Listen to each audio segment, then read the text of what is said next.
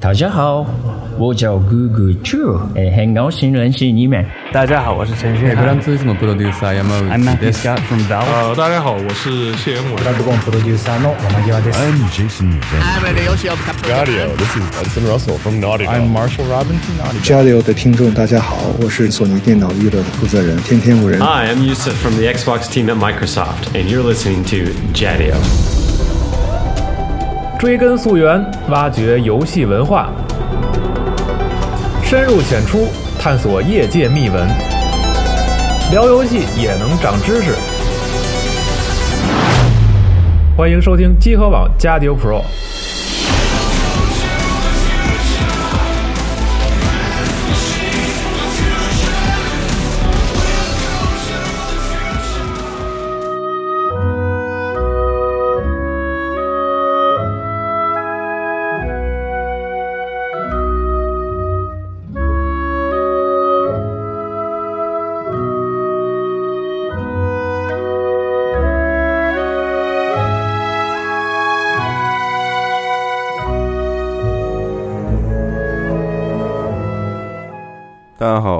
在悠扬的旋律下，我们开始了最新一期的加丢 Pro 节目。我是西蒙，我是麦教授。对，然后这期节目呢，其实是也是麦教授来北京的 E 三之旅给大家录的啊。然后在这期间，麦教授给我们录了大概有五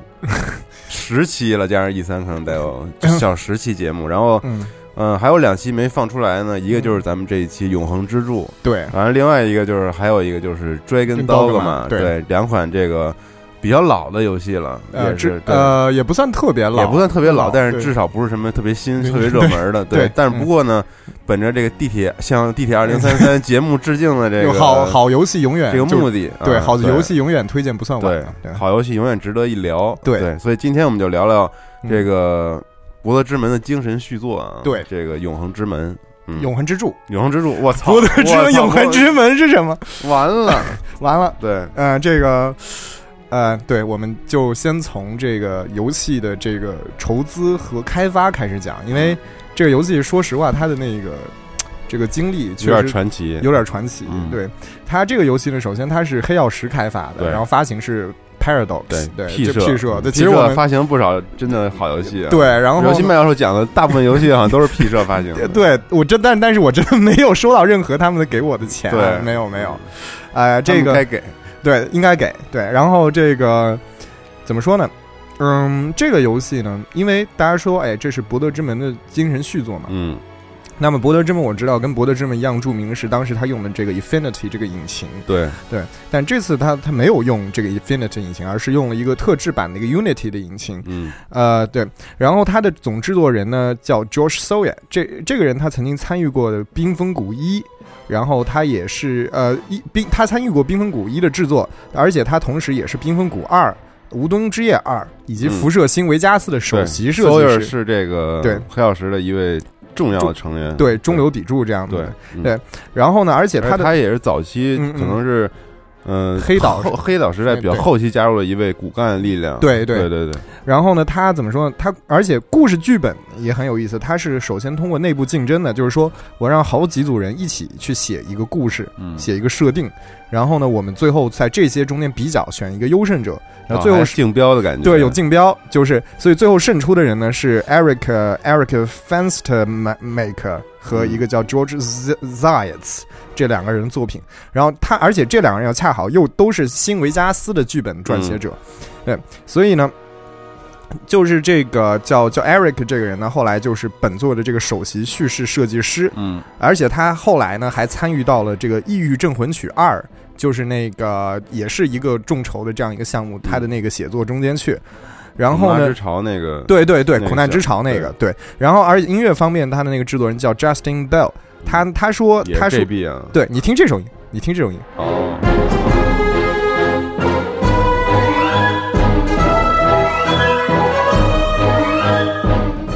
就这个音乐还是挺熟悉的，玩过的人都知道啊。对对，就这个经常想起来这个。战对战斗的时候，战斗时候经常有对对，，但这就是他自己说了，就是他的音乐嗯就特别。就是特别考虑到，就是借鉴了这个博德之门的这种风格，他想做一种风格呼应的一种风格。嗯，对然后呢，毕竟是精神续作，对然后，而且最早这个项目特别神秘，他当时公布的时候命名就叫 Project X。X 计划啊，然后是二零一二年九月十日披露的，嗯，而且最早它是一个这个响尾蛇环绕这个四啊，这响尾蛇这个请继续收听对，之前的这个重复收听之前的节目，对。对幺八八六的节目，对。然后呢，后来我们会发现，就是这个四啊，之后就是倒计时，每天就倒数一位，嗯然后到最后结束的时候，也就是九月十四号的时候，Kickstarter 上面它的这个众筹计划就正式开始了，嗯。而且当时是在二十四小时之内就到达了一百一十万美元的初步初步资金，然后五天之后达到了一百六十万美元，而且后来宣布，同时宣布会登录这个呃 Mac 的，就是对 Mac 的系统。系统，而且还有 Linux 系统。嗯。二零一二年十月十八日，也就是差不多一个月之后呢，而且他宣还宣布，如果说你捐赠在一百六十五美元以上呢，你可以免费得到一份废废土二二。对，对，然后呢，之后他一度是 Kickstarter 上筹资最多的项目，直到后面是被《异域镇魂曲二》超过了。所以你看这些老的 IP 还是异常有这个有有生命力对对对，即使它不叫这个之前的名字，但还是嗯其实就是之前参与过那些游戏开发人做的，所以还是还是很有号召力的，对。对。然后，所以那记者也问啊，说你们黑曜石之前做了这么多很成功的 IP，你为什么要用众筹众筹呢？嗯他们那个 CEO Figus 呃呃 a q u i h a t 是吧？，Work 呃 w o r k h a r d 他就说，因为这个游戏类型太复古了，嗯，然后而且都是老黑岛，对，对对，然后所以说现在现在投投资人不会投资这个东西，嗯所以说呢，呃，所以说，而且那个 George Soya 他也说了呢，如果众筹的话，他们因为没有不需要对资方，就是不需要对传统那种资方，我想做啥做啥，对对，就是因为特别玩独立，对玩家希望他们做出他们自己风格的东西嘛，所以他就而且他可以更加自由的，就是在游戏中表现一些敏感内容，比如说什么种族问题、啊、毒品啊、奴隶交易这种这帮老哥最喜欢的这些这些 对很硬核的东西，嗯就是因为传统投资人会觉得，因为我考虑到我作品的分级之类的，对可能会对这个内容有限制。嗯那所以说，如果众筹的话，我们就不需要太考虑这个东西了。这样的话，那角色游戏中间世界呢，就更加鲜活、更加现实。那而且呢，他们其实，而且他们最早他们是看他们的兄弟做《废土二》众筹众筹之后受到了启发，嗯。说：“哎，我们也可以试试看。两。边挺好，互相联动，对对，嗯。特别好。然后呢，都是非常成功的众筹项目，对，所以最后结果就是在二零一三年十月份的时候，当时 PayPal 加上 PayPal 上面还有汇款，嗯。一共筹资达到了四百一一十六四百一十六万三千二百零八美元嗯。的资金，而且他众筹最后一天特别有趣，他在 Twitch 上直播了最后倒计时，哦，就还有多少给结束？钱那种，对对，然后就一群人就是在他们那个公公司的休息室里头，然后就是看着大家屏幕上数字在往往上走往上涨，嗯。然后在那儿欢呼，然后最后哦结束的时候大家就一起欢呼，那个感觉特别棒。然后呢，后来而且他们在后面制作了一个呃纪录片里也说了，当时嗯黑曜石其实已经濒临破产边缘，哦就快要解散了。但是当时就是靠这个东西，他们说我们要不然试试看众筹，嗯就第一天他们就吓傻了，一百多万美元。然后他们第一天，然后一群人就说。我们可能我们公司有救，所以就一起去那个去去去去撸串儿去了。然后最 然后最后没想到四百多万美元，对对，对，非常多。嗯。对，所以说确实也我们可以说是永恒之柱，它的筹款解决解救了黑曜解救了黑曜石。嗯。然后这个就是我们游戏差不多的它的开发的一个背景了。嗯，但是今天重要其实是世界观的一些描述，对，因为它世界观我可以给大家讲一个多小时，嗯。而且完全不涉及剧透。对所以大家可以剧透，放心放心的听。对。对，因为新闻还没有玩，他也想接着玩，玩了，但是没玩通，对。对，玩了十个小时左右嘛，对，所以所以就是他也很希望继续玩下去，所以我相信有很多听众可能听完这个节目会会想去玩，嗯，所以我们就不会涉及剧透，而且放心，他的这些设定内容足够我讲那么长时间，而且足完全够足够精彩，对，足够精彩了。嗯。嗯，首先我们首先世界观简介一下啊，这个这个星球就是我们刚开始特别悠扬那一段嗯。主题的标题就叫 Eora，、对，这个就是这个星球的名字叫 Eora，嗯。而且它的这个设定呢，它应该是一个球体，它是一个星球，是个行星，而且它也存在两极和南北半球，呃，然后呢，它有它的这个它有卫星。这个星球是有两个卫星或者说是两个月亮来环绕的，嗯。其中一个月亮叫做贝拉法，对，然后就是说，就是它是一古代陆从语，叫做被爱的人。嗯 Be loved 哎我打断一下，我觉得嗯。大家要听完这期节目，肯定玩这个游戏上手毫无门槛儿，对对就会完全了解里面这些东西，因为因为有时候他经常提到一些名词，你并不知道是什么意思，对对，对，然后他是这个贝拉法就是 beloved，就是哦 beloved，就是被爱的人。嗯。对，然后他是他是神话中间的一个海洋之神 Andra，昂德拉。在创世之后呢，他当时注视着天上一个苍白的圆盘，就是这然后月亮，对，就是这个月亮。嗯当时他对这个月亮陷入了爱河，嗯所以潮汐就是他对向遥远爱人的追逐。所以说潮就是潮起，那就是他的愤怒；嗯汐就是潮落，就是他的失落。所以迷信的水手当时出发前，这他浪漫的？，对。在迷信的水手，他在出发前呢，他需要爱人炽热的吻，需要浪，对，需要浪还行，大哥了，需要潮，啊需要不是啊，对不起对不起，需要完浪啊，完了完了。完了，这个节目做不下去。低走低了啊，这个呃，这个，所以他需要爱人炽炽热的吻，然后这个吻呢，就是向昂爪去显示展示自己对他的尊敬，然后 some respect，对对，然后这样的话就可以避免海难了。然后呢，但是这个这个昂呃这个贝拉法这个星这个为月亮大小，它不足以完全遮盖太阳，所以这个星球上不存在日全食的，哦，但是它有日环食，明白，就因为它不够大，对，不够大，小，罩对遮不住对。嗯所以说，一个古老的民族叫格拉格兰法斯人呢，这这这些人他会在日环食的时候献祭祈祷，认为是一个神圣的时刻。嗯，然后第二个是暗月，叫做考考达哈考德哈 death，对，然后这其实是格就是我说的这个古老的种族叫格兰法斯人，他的他的语言叫做黑色奔跑者 black runner 的意思。哦，就是，而且他原本大家并不知道这样一个天体的存在，完全不知道，直到三百一十看不见是吧？这个月亮，因为它太小了。它太小了，所以在大概是在呃，就是故事发生前的三百一十五年前呢，是由一个格兰法斯这个天文学家在一次日环食中间观测到了贝拉法的边缘有个小型的天体正在追逐着贝拉法。哦贝拉法就是刚才第一个大月亮，对，大月亮，因为它遮住太阳之后，我们有就是它就会就是没有那么强的光线，我们就可以观测到一个小的天体在它边上。然后呢，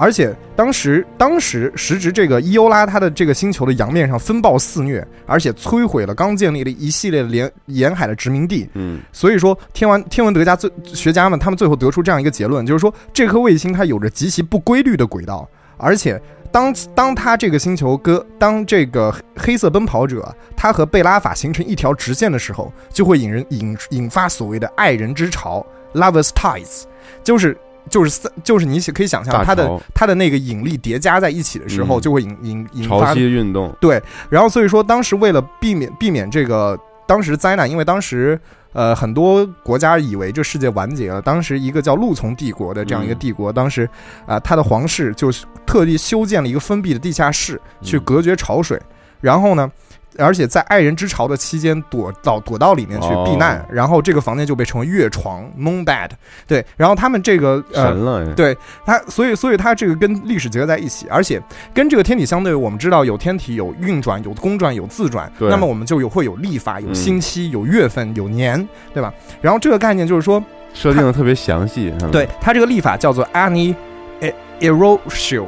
Ani Erosio。Ani Erosio 是一个呃是一个天文学家的名字，嗯他是创立这个历法的人，所以这个以以他的名字命名，对，所以比如说我们公元前叫 B.C.，公元后叫 A.D.，对吧？对然后然后这个这个，所以在这里面纪年就叫 A.I。哦，对，叫 AI，嗯对，，所以他们每年公转，也就是它的这个 Eora 围绕着恒星公转一天啊、一年是三百三十四天，每天就是也就是说哦 Eora 自转二十七个小时，对跟地球其实比较相似，有点相似，但也不是完全一样。嗯，对 Erosio 这个人，他把一年平均分成了十六个月，每个月二十天，四个季节，然后呢，每个季节之间还会有三个三天空余用于祈祷或者迎接新的季节。嗯。年初跟年终还有另外的两天用来庆祝，这样加起来正好节日嘛，对，这样加起来正好三百三十四天，而且每个月，因为我们知道我们现在英文中间的月份其实是有非常深刻的罗马帝国背景的，嗯什么 August 对不对？对对对，比如说什么 October，、October 的这种就是完奥奥古对吧？奥古斯丁，对，对，呃，那个乌大维，嗯对，就是就是，所以所以我们如果用现在世界中间的月份，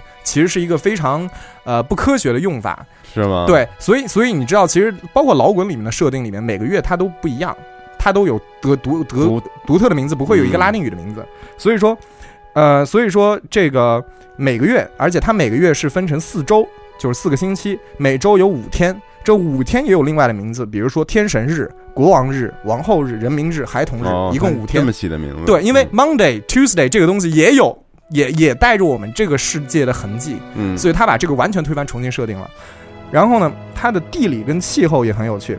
叫地理呢，地理气候就是说，它在已探索的范围内呢，已经极少有不适宜人类居住的范围。然后而且伊欧拉各国，它各个小的国家很适合星球就都很宜居对嗯很宜居。对，对然后它的各国也有着殖民的传统。就故事主要发生在一个叫做 East East Reach 的这个区域，这个地方我就暂译为东陲，就是东边的地方。嗯，然后呢，它是一块气候非常温和的大陆，而且呢，唯一的气候极端区域是常年覆盖着冰雪的雪山，就有点类似于北美的落基山。嗯，它有一个非常大的一块山区啊、不，落基山是贯穿南北，哦但它就是它就是在它的山区面积非常大，海拔也很高，所以说它常年覆盖着冰雪。对它这个 East Reach 跟很多方面跟我们现在现实世界的北美特别像啊。嗯然后呢，它的这个呃这个种种族、民族跟文化，对中间我这个必须要强调就是说。我们如果习惯了，比如说《魔兽世界》这样的设定，我们会觉得就是它的政治或者它的国家是一个非常高度以种族为取向的一个一个一个呃世界设定。比如说人类呢就是一个人类的王国，精灵就是精灵的王国，呃兽人就是兽人王国。对但是在这个大陆上面，或者在他们的习惯里面，就是区域只是就是国家只是一种文化或者是一种呃政治倾向上的而不是种族的，而不是种族的划分。所以说，在各个国家，它都有各个种族的人，哦，对。所以我们在那个经常能看到每对。个村庄里各种各样的人都有。对。对，是这样的。所以说，它类人生物叫 kiss 啊，不是基斯，不是、嗯不是四十二家园节目就说的基基斯嗯。对，但是它是根据生物属性呢，就我们把它分成好几个不同的种族，而一个种族它当时因为它自己迁移的一些自然的环境啊和社会的环境，它会分为不同的民族跟文化。它不仅分了种族，而且种族底下它有细分，嗯它的根据它的肤色、它的一些习生活习性还细分。嗯就像就像中国人中间，我们也可以分，比如北方人、南方人，哦对吧？就不同的明系。对对，然后就是说，比如说奥马人，这个奥马人是一个它很独特的设定，是一一种一个蓝色皮肤、身材高大，而且鼻翼很宽、眼睛间距非常宽的这样一个民族。它的寿命平均在七十岁到一百五十岁之间，嗯而且有非常明显的从海洋进化而来的迹象，而且经过两万多年什么对种对，但不是那个，又不是这个，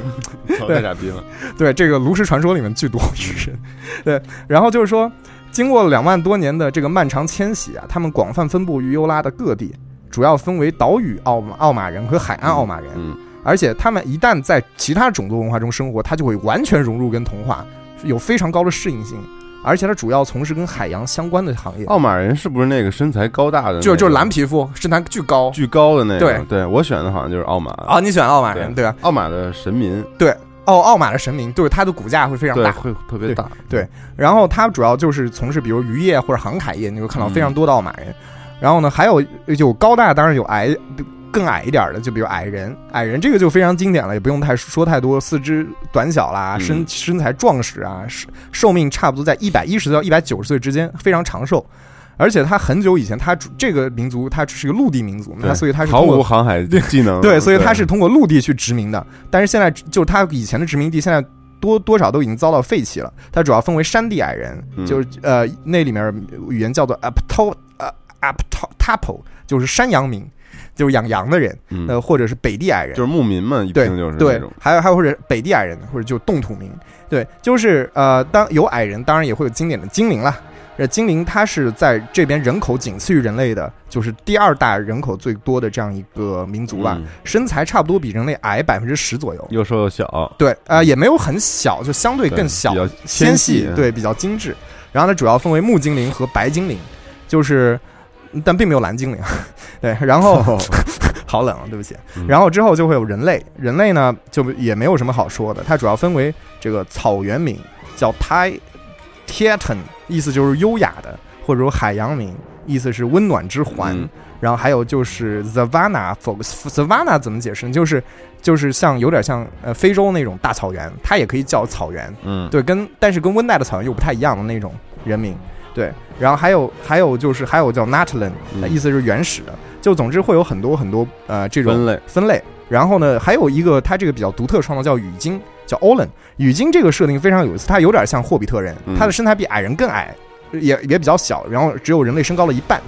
然后在游戏中间有个草药，它就是在树树干上长的那种，那那种像松茸一样的东西。嗯对，那个东西就叫雨鲸的摇篮。所以你知道羽鲸有多小，哦就是这个种族。对，然后呢，它全身而且覆盖着毛发，而且有个非常长、非常大的耳朵，有一对。然后呢，原本它的作息是夜行的，但是有有的时候，因为呃，它可能因为融入了周围的环境，所以它跟其他种族一样选择日间行动间。行动，对，但也有一些还是继续它的传统。然后呢，它这个种族他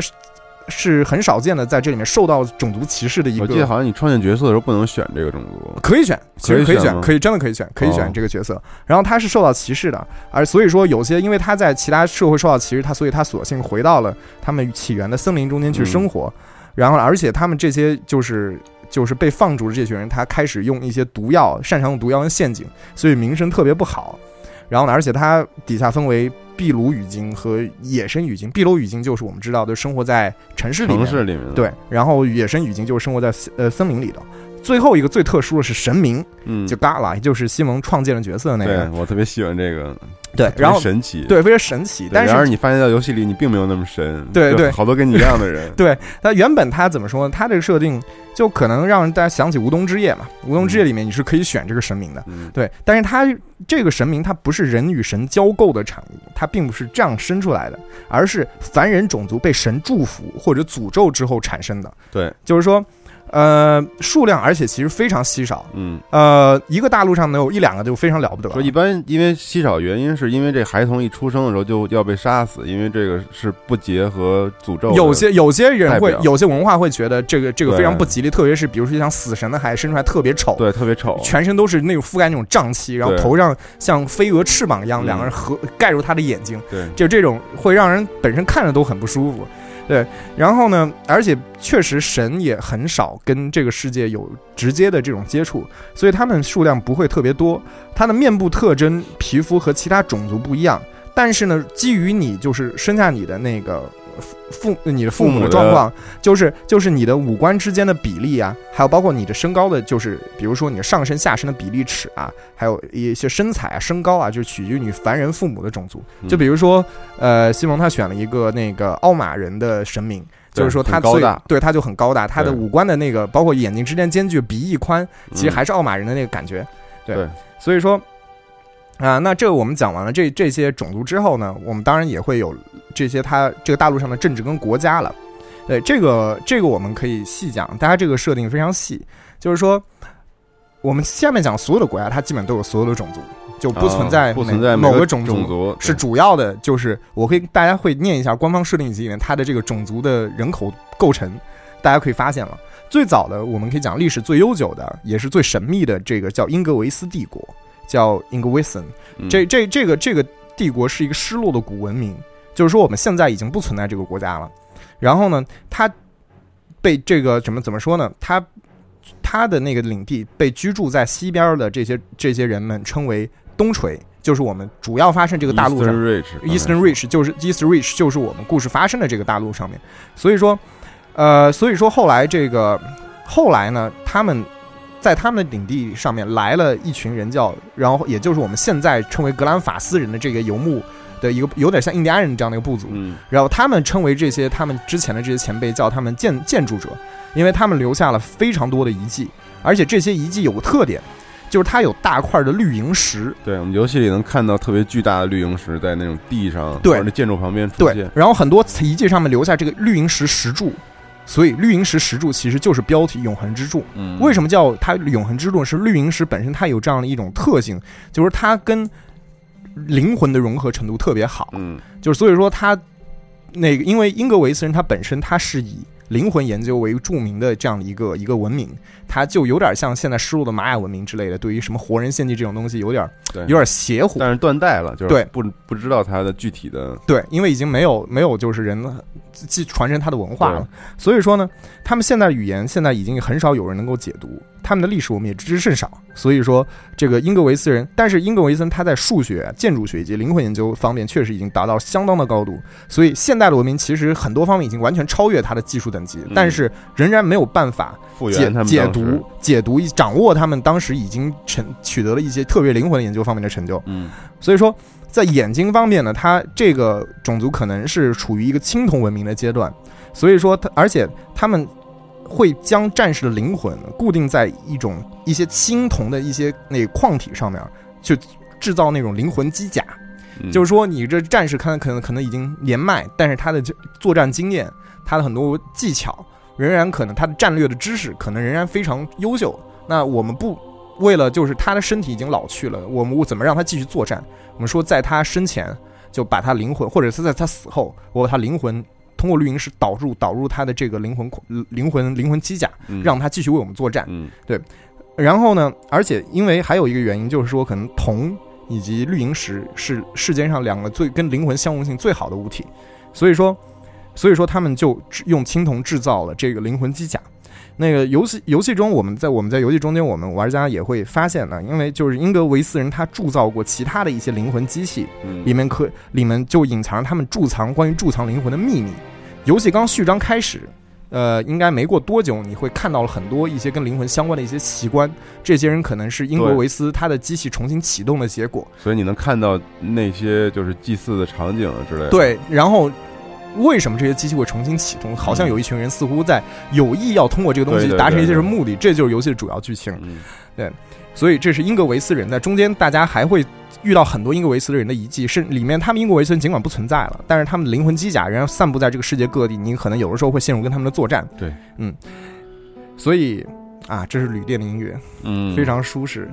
然后呢，接下来英格维斯帝国之外最重要的一个国家，可能就是陆从帝国。哎，这又是一个帝国。哎，嗯请收听通识类节目前前面提过这个对陆从帝国，陆从帝国叫 Adia Empire，它人口差不多是在一千三百六十万，有百分之九十常住人口，百分之十的暂住人口，有百分之三十的城市人口，百分之七十的农村人口，嗯然后有百分之四十的草原民，就是人类，然后百分之三十的木精灵，有百分之十的奥呃海洋奥马人，百分之五的海洋民，百分之十五的其十五的其他人，所以说它是一个非常混杂的这样的一个国家，国家。然后呢，Adia 这个词物呃词语它的意思其实是鹿群，就是一群鹿。对，然后呢，所以呃，就是我采用的是这个，应该是游侠他们这个汉化的版本，嗯，就是他们翻译成鹿丛，丛就是丛林的丛，哦，就是这样翻下来呢，会感觉比较古朴，比较嗯精致。对，然后呢，它这个这个呃帝国，它的历史就是在我们故事发生前的四百年前呢，是由人类的王国跟精灵的王国两个比较原始的王国结合到一起，成为了一个帝国。然后呢，政体是世俗的世俗的这个那个世袭君主制。对，请注意听听这个这个帝之前国的节目，帝国已经亡国的节目，哦，对。对，亡国的节目，对。然后它文章上，它它的它的国家是有一个文章的文章上面是一个权杖，陆从宇将其称为 Inagid，是一柄有五百年历史的权杖，顶端是一块绿萤石。据说啊，传说中中间这块绿萤石里面有很多先王的魂魄，嗯，会给现在的在世的皇帝提供谏言。哦，然后对，然后这个帝皇或者帝后，就只要你在位的，会成为帝皇或者帝后，他会他死他这个会确保自己死过世的时候呢，是在一一座这个绿萤石环绕的法阵中间去世的。这样子的话，他们的灵魂就不会去往彼岸，而会徘徊在这世界上，跟这个生者交流，或者在那个绿萤石的顶端跟生者交流。然后呢，人类和精灵在帝国的融呃，在帝国中的融合程度非常高啊、它就跟魔兽就很不一样，就是人类地人人类跟精灵并没有那么多世仇，甚至有很多半精灵这种嗯混血、对混血也有一些对。然后呢，差不多是在这个国家有非常呃强的一个殖民的一个传统，嗯所以他就往世界各地可宜居的范围派遣自己的殖民殖民者去建立自己的城市。差不多在两百多年前呢，有一对陆陆从的探险家呢，发现了一个叫东陲的地方，Eastern Ridge 就是我们现在发生的这地方，然后而且在开始开始在那边建立殖民地，而且跟当地的原住民呢开始发生冲突，也就是我们上面提到格兰法斯人。法斯人，就格兰法斯人，我们会下面会具体细提。那么，他们陆从帝国后来他建立的这块建立殖民地的这块地方，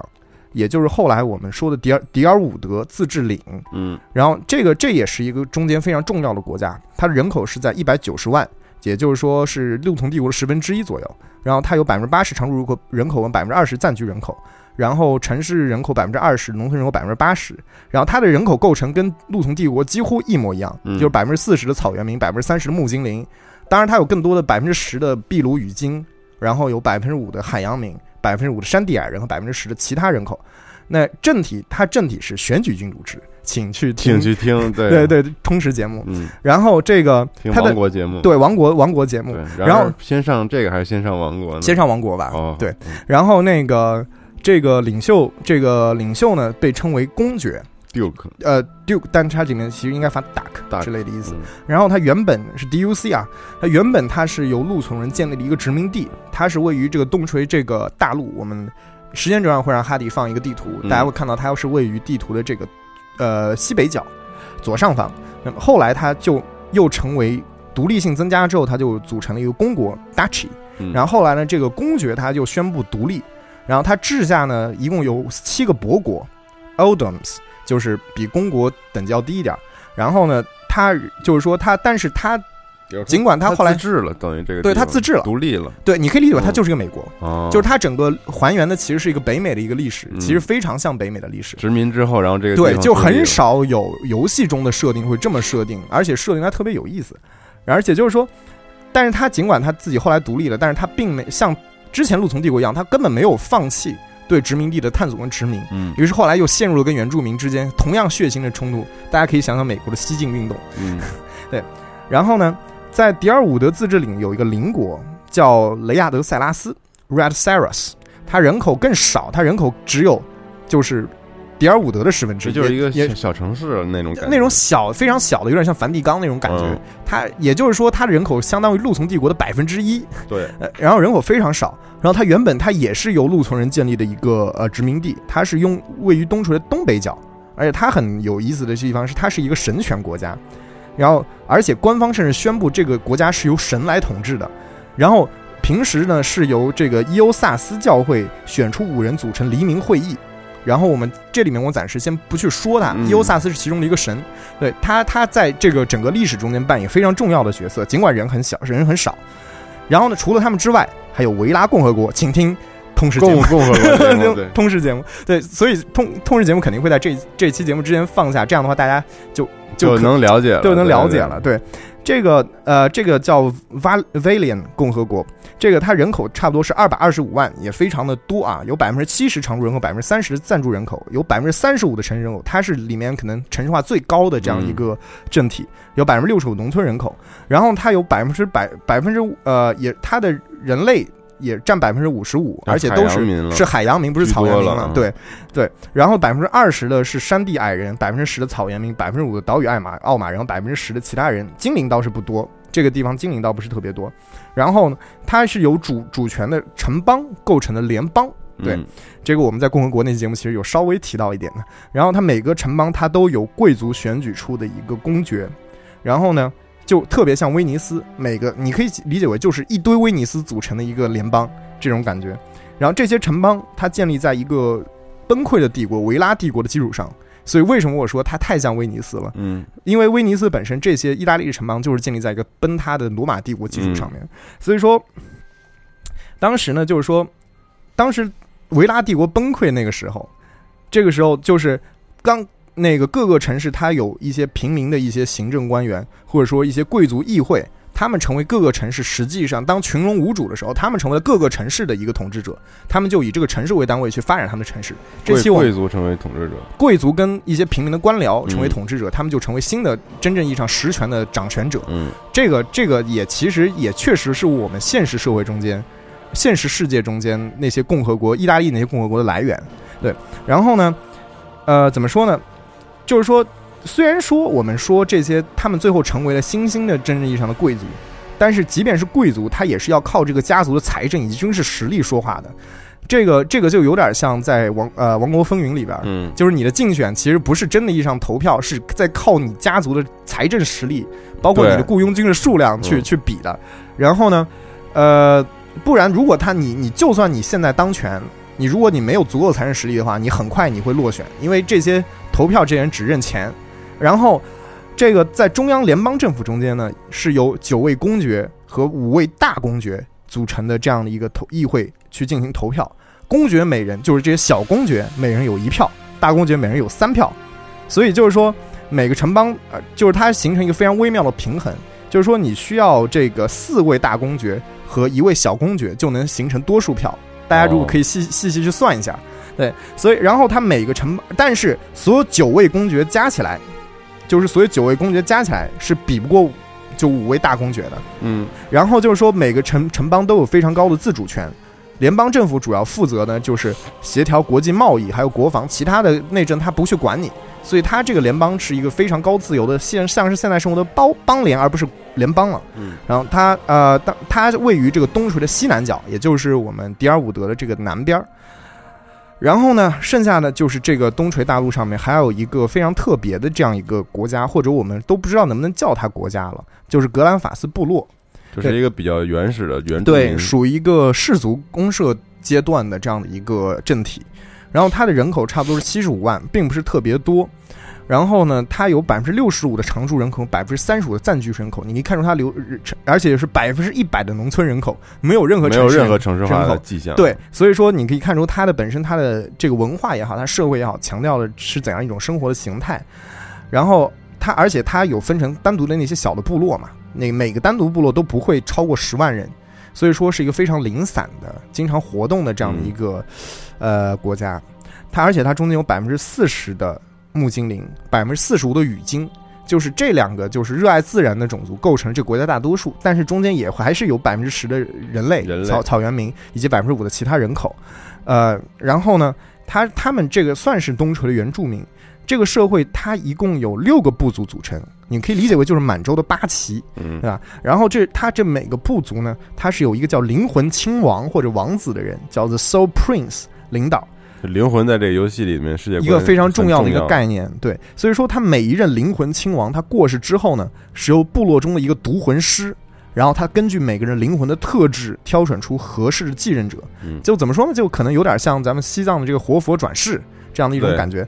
就是说指哪儿就是哪儿。对，指哪儿就是哪儿。嗯然后格兰法斯人他原本也是应该是，并不是真正意义上的原住民，他迁徙他也是迁徙到东陲的，不过他比其他的那些殖民者要早非常长的时间，而且呢。呃，而且似乎我们多数的英格维斯人，就是我们提到消失的文明，他们这群人在格兰法斯人到达之前就已经消失殆尽，一个都不剩了。嗯但是传说根据这个些这个格兰法斯人的说法，说当时是有几个英格维斯人还还在这个就是他的遗迹中间孤独的生活着。还活着。对，当他们到这个城市的时候，他把他们引到这城市里面，说你可以在这儿居住下来，嗯，你可以用我们的建筑，哦，你们甚至还可以用我们留下的这些资源、这些金属这些东西，但是你作为代价，作为这个租金，你要你们需要世代来给我们守护这些遗迹，然后呢，不能让其他的人嗯。去染指这些遗迹。所以说，所以说呢，到后面当这些路从新的这些殖民者来到这个地方时，法斯部落就是一直代代对，就是守守护着这些遗迹对，虽然他们也是外来者，但是他们也有权利守护这个。对，因为他们是被英格维斯人授权的，嗯所以说呢，当时这些遗迹，因为他们本身有非常精美的这些文物，这些项链呐、这些花瓶呐、这些小的玉石啊，这些东西，嗯，所以那些呃这些路从的这个殖民者非常感兴趣，然后所以他们想要把这个东西带走，对吧？然后但是，所以最早的就是路从殖民者和格兰法斯人之间的冲突，嗯就是因为这件事情。然后，然后最后，他最后导致两场非常大的军事冲突，我们在下面的故事中间会讲。然后这两场冲突叫做碎石之战跟黑树之战，在游戏中间你是可以找到相关历史描述的书籍的，嗯。然后呢，这个问题就是格兰法斯人，他因为他的生产力，他并没有进入到等级社会，所以他并不存在特别分化的阶级，嗯每个人好像比较平等。对比较平等，对。那么我们讲完了人，然后我们就讲讲神，嗯对，我们刚刚已经其实我们透露了，我们刚刚提到了就是月亮啊，提到了海洋之神昂德拉，对吧？然后提那，然后而且提到了，还提到了优萨斯这些这些这些神的名字，哎，但是这些神是怎么回事儿呢？那其实呢，在这个世界设定中间，神以及灵魂的存在是客观事实，没有错。对，而且不是编出来的。这不是编出来，不是去谎唬骗人民的这些工具，就神与凡人呢是被幕布叫 shroud 去隔开，嗯这个有点像《龙腾世纪》里面那个 Veil veil 的 Veil 对对那个设定，神他是在各界穿梭自如，嗯而且呢，他其实对人间其实相对其他的一些神对你这个世界漠不关心的这个设定，他对这个人世还是挺有兴趣的。同一个神，他在不同的文化和语言中间呢，是其实是有不同的名字的，而且但是他们有差不多的对应的符号，每个神都有侍奉他们的教会和祭祀，啊历史中间呃也会有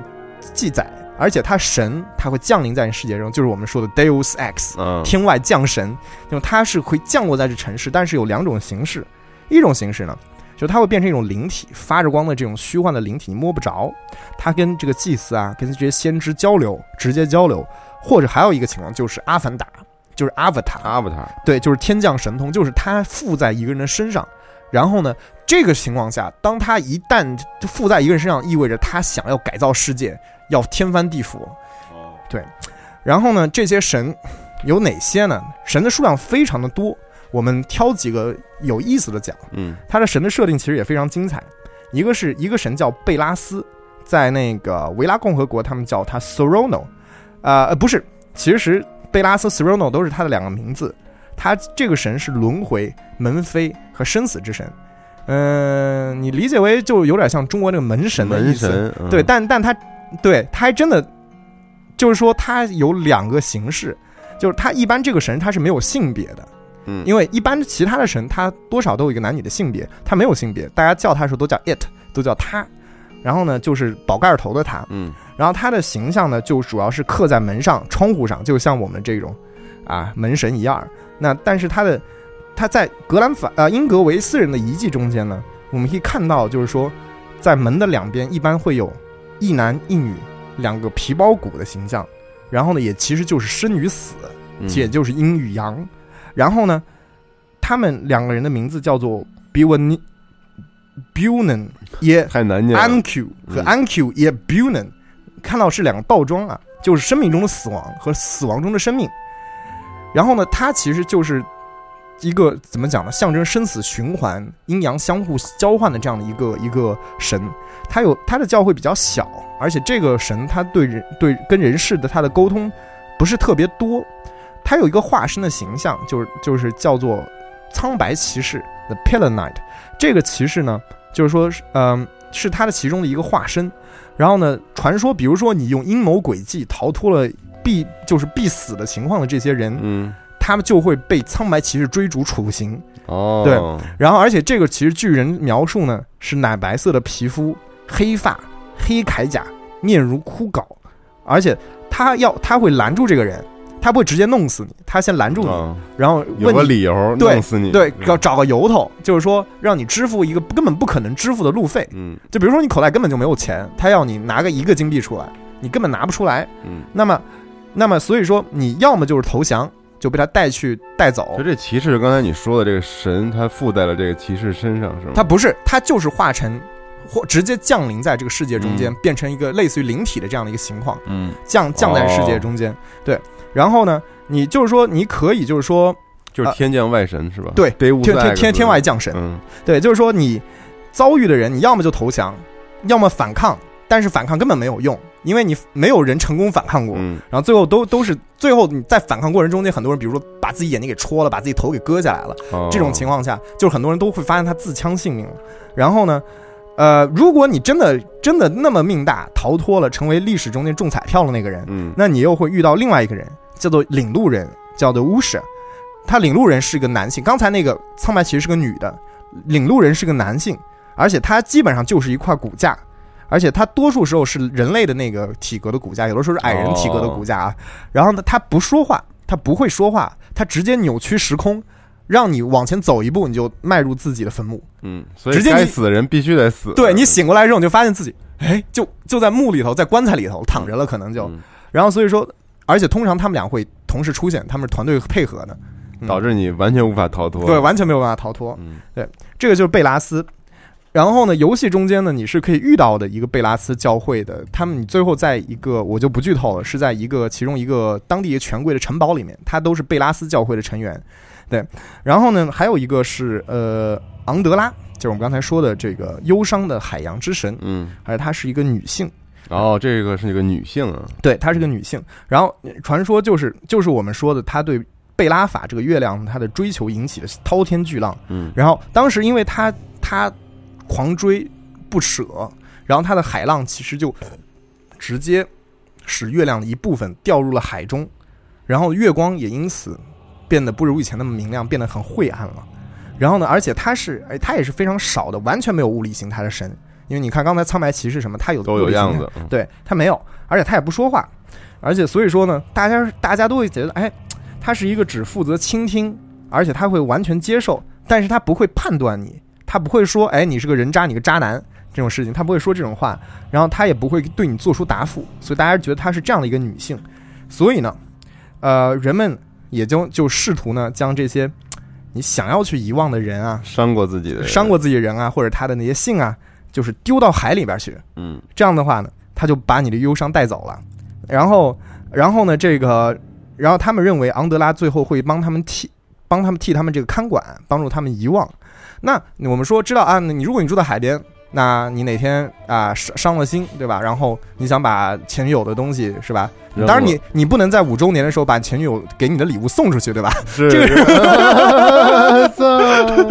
呃，下他是哈哈迪加时间轴的时候，我很想知道他的表情。对对，然后就是说，那如果你住在海边，你可以直接丢海里头去。比如说，那你如果住在新疆这样的地方，你怎么办？对吧？内陆你你不见得说你要丢个东西走那么远吧？那么你有市场需求，那么自然就有人愿意帮你做。那么就是有一这么一个宗教组织，他们叫做昂德拉的运宝人，叫 Andras Gift 们听着那么不像宗教组织，对对，他是帮助这个这些生活在内陆的人呢，将一些情书啊、信物啊带到遥远的海边，然后丢入海中，但是他会收取一定的费用。但是我我要说了，哎，我凭什么信你就一定会这样呢？对不对？所以历史上确实会有有一些人啊，打着这样的幌子，然后呢，把这些情书啊、这些日记啊拿到手里，然后拿它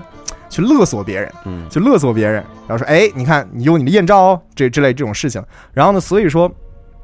在有一些区域啊，就是他们这些人特别不受欢迎，哦，而且我们在后面一个大型 DLC 啊，就叫做苍运国 White March 嗯。中间呢，会有这么一个任务，就是那个那个村子里面还真的有这么一个神庙，然后你们你可以调查他们这些人到底是不是真的是呃为就是真的是为人民服务的。哦，，对，然后还是他们发现他们是骗子，对，然后呢，而且关于昂德拉呢，还有一个就是我们游戏主要发生的一个非常大的城市，也就是迪尔伍德的首府叫反抗湾，它它有一个城区就在海边，然后那个海边那个港口城市港口区域，那个港区就叫做昂德拉的馈赠 （Andras Gift）。那至于为什么叫它的馈赠，我们在后面的历史中也会提到。然后还有除了昂德拉之外，呃，我们说这是海洋之神，海洋上面是什么？是天空，嗯对，吧？天空，天空神，天空的女神，嗯，天空也是一位女神，叫海利亚。这个天空女神也很有趣，她是天空、鸟类以及创造艺术跟语言的女神。然后她身披由已知所有的鸟类编羽毛编织成的衣服，而且她的祭祀的任务呢，就是要经常要去进入这些人迹罕至的地方去冒险、去探险，然后呢去发现新的鸟类。一旦发现每个新的鸟类呢，她的衣服上就会多一多根一种羽毛多了一种羽毛，会更漂亮。所以说，她她也从来没有化成过人形，但世界上所有的鸟都是她的耳目。所以说呢，艺术家跟诗人他会在家里面养鸟，嗯，希望希望呢从这些鸟叫中间寻找灵感。然后呢，这个羽鲸这种生物 o l e n 就是我们说的那个小小的像霍比特人这个精灵呢，他们他们有个特独特的看法，他们认为呢，灵感并不是海利亚的馈赠，而是就不是海利亚送给你的，它是你必须要去海利亚那边偷的。哦所以说所以说他们要干嘛？他们怎么去获得灵感呢？他们有一些吟游诗人啊这些，那怎么办呢？就是说，所以他们这些诗人艺术家就会组织探险，呃，就是捕猎队去枪去树林里面去打鸟，神了，把鸟给打下来，然后呢，而且去珍越珍惜的越好，然后打下去之后把这个肉直接吃下去，捕食野味，对，捕食野味。然后嗯他们觉得这样，他们就偷来了灵感。但因为我们说了，海利亚她也是母亲嘛，她是天空，她也是母亲，所以说她怎么说呢？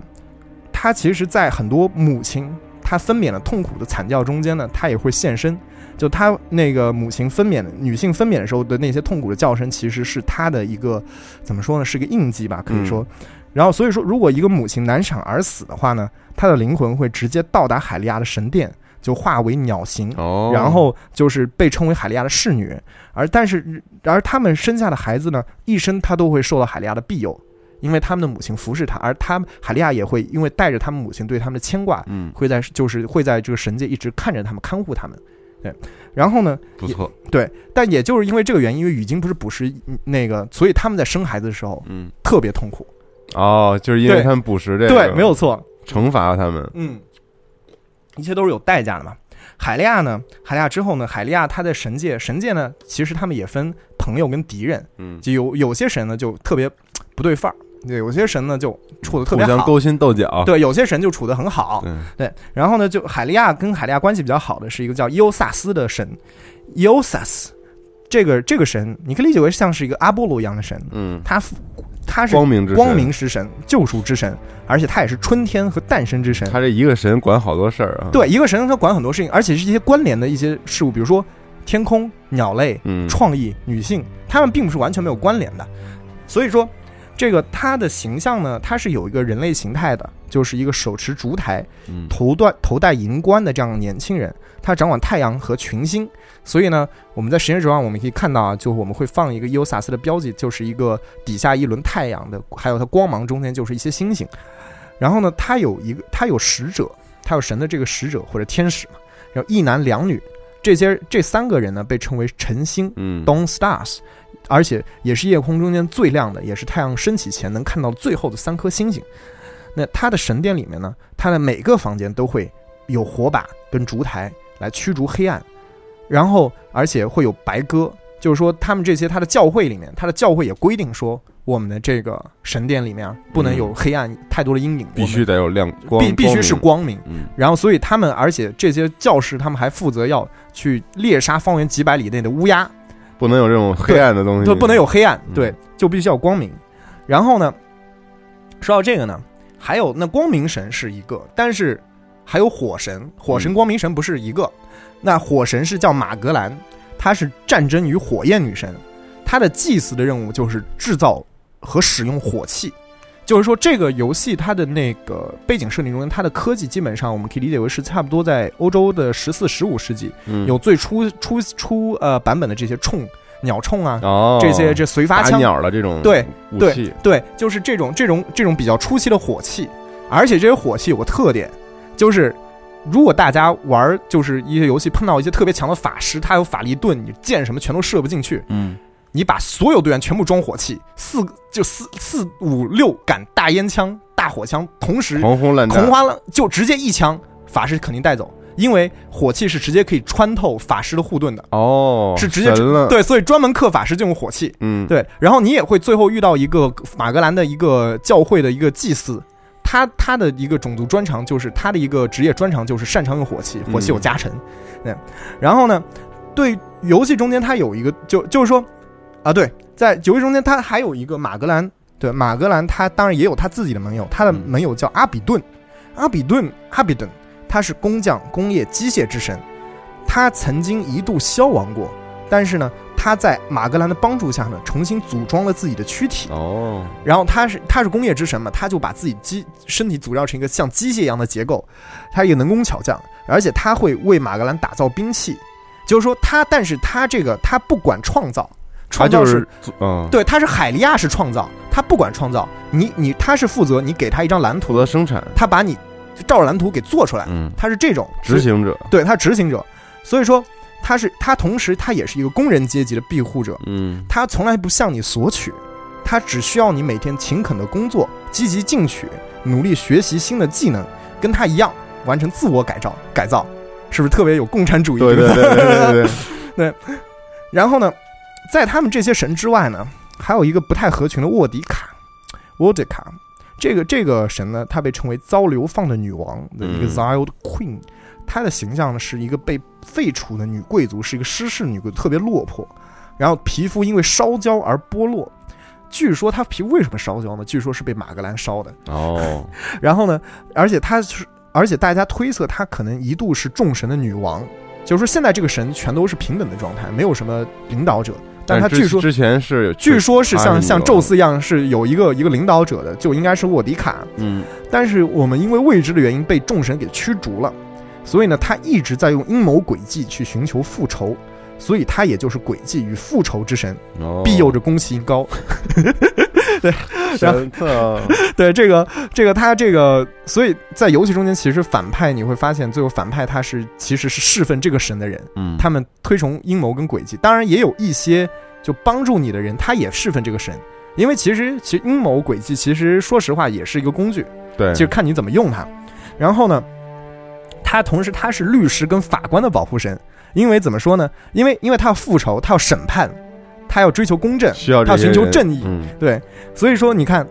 一方面好像阴谋诡计是一个特别见不得光的东西，另外就是是正义的和对特别法法治的化身，对对，特别高大上、特别伟光正的东西，一体两面。所以他其实特别受到一些失势的人崇拜，比如说你是个有钱，你破产了，嗯然后那么那么他们就他们他们最喜欢就挂在嘴边说，当沃迪卡重回王座之日，就是说等他们重新回来，我就时来运转运转，这就是时来运转的意思，就是说。这这其实也就意味这个词这个句子也就是一个乌托邦式未来嘛，就是相信未来一切都会归于一个消逝的新秩序，就以前被消逝，现在重新回到回回回到正轨这样一种感觉。他呢会亲自去猎杀，而且是用勒的，用绳子去勒死这些违反合同哦还有篡位的人。所以说呢，是兴奋他的圣骑士，在这个游戏中间，圣骑士有信侍奉不同的神，所以他们的任务还有侍奉这会不一样。的神的，对，有有，对他们就是直接去执行他们神的意志，嗯，去除掉这些不义的违反合同的人。勒死他们，对，勒死他们。对，然后呢，还有一个神叫瓦尔啊、瓦尔这个神他是掌管秘密的，而且他也他不仅负责加密，就不让秘密泄露出去，他也负责解密。哦，对他同时负责两个东西，他的化身他并不没有什么眼睛，而且性别、年龄、形态一直是在变化，而且它神殿就是个图书馆。然后呢，而且它也就神殿特别有它特点，有一部分卷宗它就藏在那儿不让你看，有一部分就是给你看，让你知道，嗯，所以在体现它是有它两面性，对，有有它两面性。而游戏中间其实有个特别好的一个支线任务，特别有趣，就是那个什么，就是对瓦尔其实跟你游戏中觉得说过话，有个任务呢，就是说瓦尔神殿它的图书馆里丢了一个卷轴，他让你去那个神殿那个店那个管理者让你去把这个盗贼揪回来，嗯。然后把那个那个卷轴带回去，然后你就可以一路追到追这个盗贼，然后把他拿回来，拿回来之后，然后你就会听到那个卷轴说，其实呢，我是瓦尔，我是我希望让这个卷轴消失的，啊。我都不希望他在神殿里头。你非得给我追回来，对你就是你不要追回来，嗯。听我说，你现在去一个平原那上面有个龙骨架，给扔了你，你把你把这个你把这个卷轴呢藏在龙骨架头骨里头，嗯然后这就是我的意志，你要实现我的意志。嗯然后呢，然然后你你可以选择就直接就把它还过去，嗯还去之后你可以回去，你回去找那个店长，你跟他说，哎，是瓦尔神让我把那东西藏起来的。然后那个，但是那个怎么说？那个高阶祭司也毕竟比较有经验，